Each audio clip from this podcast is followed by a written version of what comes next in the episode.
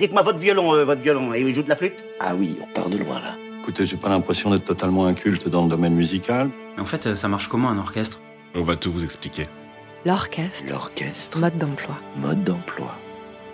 Une série de l'Opéra Orchestre National, Montpellier, Occitanie. Épisode 16, place à l'écoute avec Shelomo, rhapsodie hébraïque pour violoncelle et orchestre, d'Ernest Bloch. Cette rhapsodie, c'est un des chefs-d'œuvre d'Ernest Bloch, composé en 1916 et inspiré du personnage biblique de Salomon. Une rhapsodie, c'est une composition pour soliste, ensemble ou orchestre, à la forme très libre, qui emprunte souvent aux rythmes régionaux, folkloriques et populaires. Mais dans ce cas précis, Bloch n'a pas du tout l'ambition de s'inspirer du folklore ou d'un répertoire traditionnel. Voilà d'ailleurs ce qu'il répondait quand on l'interrogeait sur cette œuvre. Il n'est pas dans mon intention ni dans mon souhait de travailler à la restauration de la musique juive. Je ne veux pas baser ma musique sur des mélodies plus ou moins authentiques. Je ne suis pas un archéologue. Je crois que la chose la plus importante, c'est d'écrire de la musique sincère et bonne, la mienne. Et oui, l'homme savait qu'il était bon, et ce n'est pas pour rien que l'œuvre que vous allez écouter est particulièrement prisée par les virtuoses du violoncelle, car elle exploite toutes les possibilités techniques et acoustiques de l'instrument. C'est donc Cyril Tricoire, violoncelle solo super soliste, que vous entendrez dans l'extrait de cette rhapsodie avec l'Orchestre national de Montpellier sous la direction de Michael Schoenwandt.